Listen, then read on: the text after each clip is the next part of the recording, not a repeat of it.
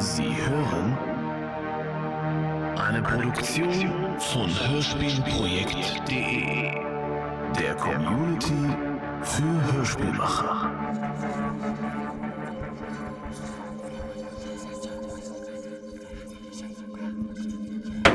Erheben Sie sich.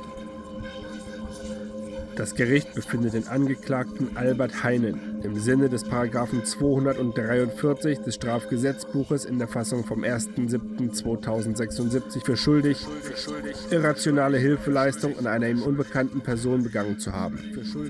Das Urteil lautet sechs Monate Gefühl ohne Bewährung. Eine Berufung wird nicht zugelassen. Das Urteil wird im Anschluss an das Verfahren vollstreckt. Die Verhandlung ist geschlossen.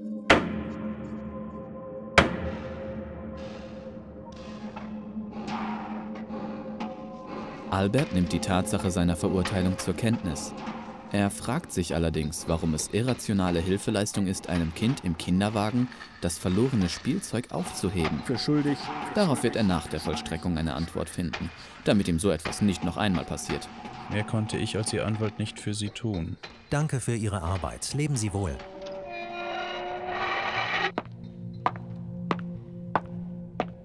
Folgen Sie mir. Ich bringe Sie in den Vollstreckungstrakt.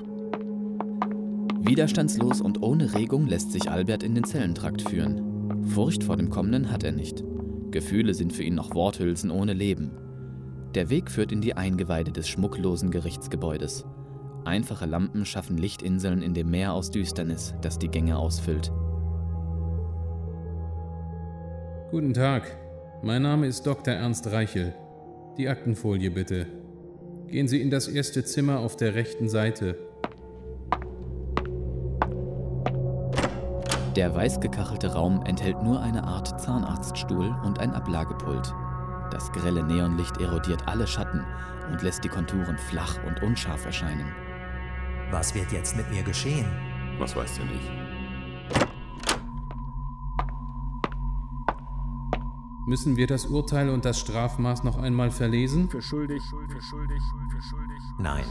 Ich werde Sie jetzt auf Straffähigkeit untersuchen.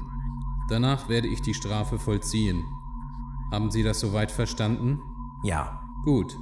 Ist Ihnen bekannt, wie das weitere Verfahren abläuft? Oder soll ich es Ihnen erklären, während ich Sie untersuche? Ich kenne das weitere Verfahren nicht. Erklären Sie es mir. Das Verfahren basiert auf der Neutralisation der Suppressorimpfung. Dadurch wird Ihr Emotionszentrum aktiviert und Sie werden gefühlsfähig.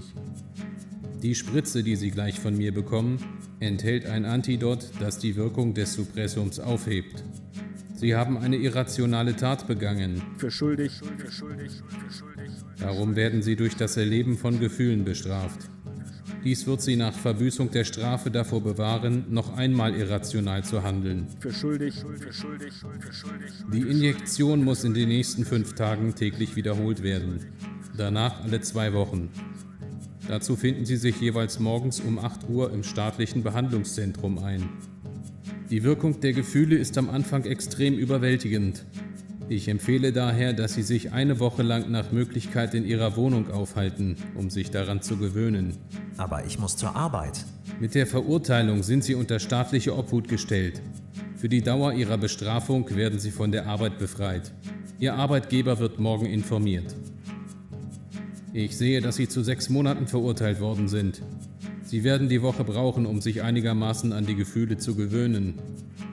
Haben Sie meine Erklärung soweit verstanden? Ja. Ich verabreiche Ihnen jetzt die Injektion. Sie werden ein leichtes Brennen verspüren. Die eigentliche Wirkung wird erst in etwa zwölf Stunden einsetzen. Da es vorher schon zur Auswirkung des Mittels kommen kann, begeben Sie sich direkt nach Hause und gehen Sie frühzeitig zu Bett. Nachdenklich geht Albert nach Hause. Wie wird es sein? Wird es wehtun? Wird er seinen Verstand verlieren? Am nächsten Morgen erwacht Albert durch das Klingeln des Weckers. Ohne nachzudenken, ganz seiner morgendlichen Routine folgend, geht er ins Bad, macht sich frisch, zieht sich an und geht in die Küche. Der Küchenautomat hat bereits ein Frühstück vorbereitet und die Zeitung liegt frisch ausgedruckt im Ausgabekorb. Alles ist wie immer. Albert nimmt einen Bissen Toast und die Zeitung zur Hand. Der Toast, dieser Geschmack. Warum ist mir das nie vorher aufgefallen? Warum schmeckt er plötzlich so anders? Ich fühle. Ja, das ist es. Ich fühle. Zum ersten Mal fühle ich etwas. Es ist wunderbar. Der Toast ist wunderbar. Und der Kaffee. Und. Albert springt auf und tanzt durch die Wohnung wie ein Betrunkener. Wenn das eine Strafe ist, dann will er mehr davon. Er lacht und tanzt und beißt immer wieder in den Toast. Sein Blick fällt auf die Küchenuhr. In einer Viertelstunde muss er im Behandlungszentrum sein. Das schafft er um keinen Preis. Ein neues, unglaublich starkes Gefühl schießt durch seinen Körper. Er kennt dieses Gefühl noch nicht. Es ist Angst. Hastig stürzt Albert aus der Wohnung und rennt zur nächsten Transitstation. Sie sind 20 Minuten zu spät, Herr Heinen. Ein neues und widerliches Gefühl füllt ihn plötzlich aus. Tränen treten in seine Augen und seine Wangen brennen. Bitte, ich, ich bin an meine Situation noch nicht gewöhnt. Und ich bin doch jetzt hier. Bitte, Sie dürfen mir die Injektion nicht verweigern. Das muss der Arzt entscheiden. Gehen Sie in Zimmer 201. Man erwartet Sie dort. Das widerliche Gefühl in ihm wird immer drückender. Albert spürt, wie sich ein Teich aus kaltem Wasser in seinem Magen ausbreitet. Für schuldig. Für schuldig. Setzen Sie sich. Ich bin Dr. Hansen. Wie fühlen Sie sich? Ich lerne ständig neue Gefühle kennen, aber ich kann sie nicht erklären oder benennen. Mein körperlicher Zustand ist gut. Ich habe keine Beeinträchtigung. Ich weiß, was mit Ihnen geschieht. Wie Sie sich fühlen. Wie verwirrend das ist. Hm? Wie kann das sein? Niemand fühlt etwas. Wie kann dieser Mensch wissen, was mit ihm geschieht? Mhm. Das Gefühl, das Sie gerade verspüren, ist Verwunderung. Wahrscheinlich haben Sie schon Freude, Staunen, Angst oder Scham erlebt, weil Sie zu spät gekommen sind. Das ist normal. Sie werden noch mehr Gefühle erleben. Ich gebe Ihnen nachher eine Lesefolie mit, in der Gefühle und ihre Symptome beschrieben sind. Es wird Ihnen helfen, sie zu erkennen und mit ihnen umzugehen. Hm, machen Sie mal bitte den Arm frei, damit ich Ihnen die Injektion geben kann. Für schuldig. Albert nimmt die Injektion nicht wahr. Zu groß ist sein. Er wird später nachschauen, wie dieses Gefühl heißt.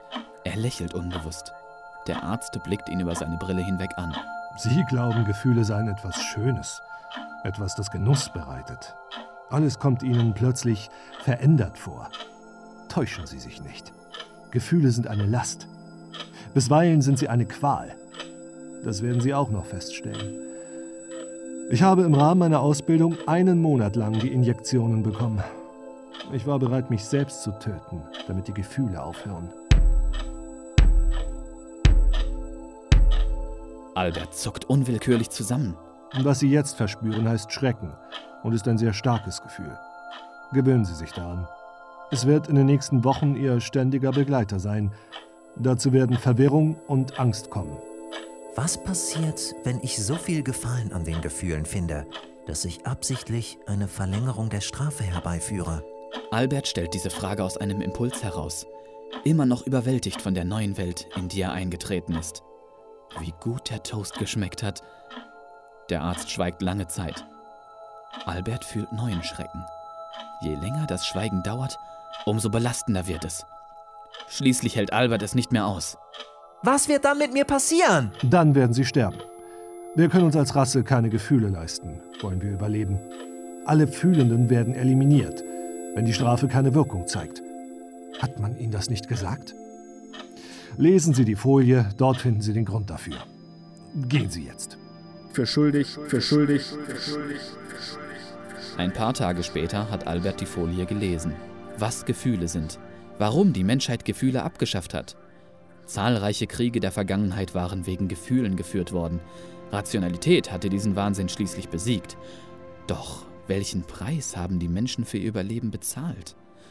Sie funktionieren automatengleich, effizient, logisch, emotionsfrei.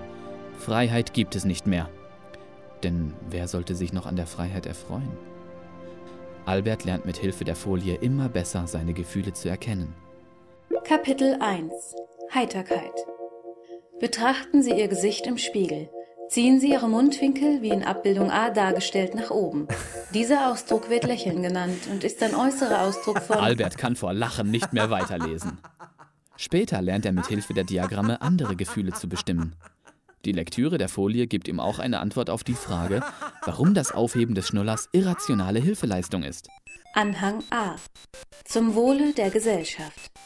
Als die Eliminierung der Gefühle beschlossen worden war, musste eine Kompensation gefunden werden, die den Menschen weiterhin genügend Motivation zum Überleben gab. Die klassischen Antriebe wie Machthunger, Besitzgier oder ähnliches waren durch Emotionen ausgelöst worden. So wurde die Doktrin des maximalen Vorteils geschaffen. In ihr wurde als Staatsziel verankert, dass jeder Bürger nach dem maximalen eigenen Vorteil zu streben hat. Effizienz und maximale Leistung wurden ebenfalls in der Doktrin festgeschrieben. Alle Schul- und Erziehungsprogramme wurden darauf ausgelegt. Die nun alles bestimmende Frage ist, gibt dein Handeln dir den größtmöglichen persönlichen Vorteil? Da Geburt und Kindererziehung dieser Doktrin zuwiderlaufen, wurden staatliche Zeugungs- und Erziehungsprogramme etabliert. Dies hatte den Vorteil, dass die Bevölkerungszahl optimiert wurde und Ressourcen dadurch ebenfalls optimal genutzt werden konnten. Noch steht die Gesellschaft am Anfang des langen Weges zum Homo oeconomicus ratio, doch zeigen die in der Vergangenheit begonnenen Maßnahmen immer größeren Erfolg. Auch das Strafsystem trägt daran einen nicht unerheblichen Anteil. Dies alles ist Ihnen sicherlich bekannt, soll Ihnen jedoch noch einmal nachhaltig ins Gedächtnis gerufen werden. Albert lernt schlagartig ein neues, unglaublich intensives Gefühl kennen. Hass. Hass auf diejenigen, die Gefühle mit Gewalt gleichsetzen, die Hilfe an anderen für Schwäche hielten. Es kostet ihn große Mühe, sich diesem Gefühl nicht zu ergeben. Hass kann tödlich sein, erkennt er. Im Laufe der Monate erschließt sich für ihn eine neue Welt. Nicht, dass sich die Welt um ihn herum verändert hätte. Er hat sich verändert. Und damit auch die Art, wie er die Welt wahrnimmt. Nur die Menschen um ihn herum sind flache, graue Gestalten. Kein Gefühl, keine Regung ist ihren toten Gesichtern abzulesen. So war ich auch einmal. Alberts Einsamkeit kondensiert zu Verzweiflung an dem Tag, an dem seine Strafe endet. Er erwacht und ihm ist klar, dass es zum letzten Mal ein Erwachen als Fühlender ist. Trauer überschwemmt ihn, meerestiefe Trauer über einen Verlust, den er in wenigen Stunden nicht mehr als Verlust wird erkennen können. Tränen zersplittern seinen Blick.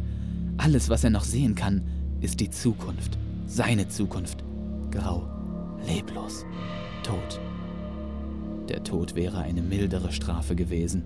Das ist die eigentliche Strafe, zu wissen, was man verlieren wird, auch wenn die Richter das nie verstehen werden. Albert stolpert zum Fenster und öffnet es. Straßenlärm und der allgegenwärtige Gestank der Stadt dringen herein, legen sich wie schwere Tücher auf ihn. Er beugt sich über die Fensterbrüstung. Tief unter ihm laufen die Drohnen dieser Stadt herum oder sitzen in ihren Spielzeugautos. Sie wissen nicht, was er weiß. Ich bedauere euch. Wenigstens kann ich euch bedauern. Ihr werdet nie Glück empfinden, Freude oder Trauer. Ihr werdet nie Hoffnung kennen oder Freiheit, den schönen Himmel oder das Licht der wundervollen Sonne genießen. Es ist alles so wunderschön.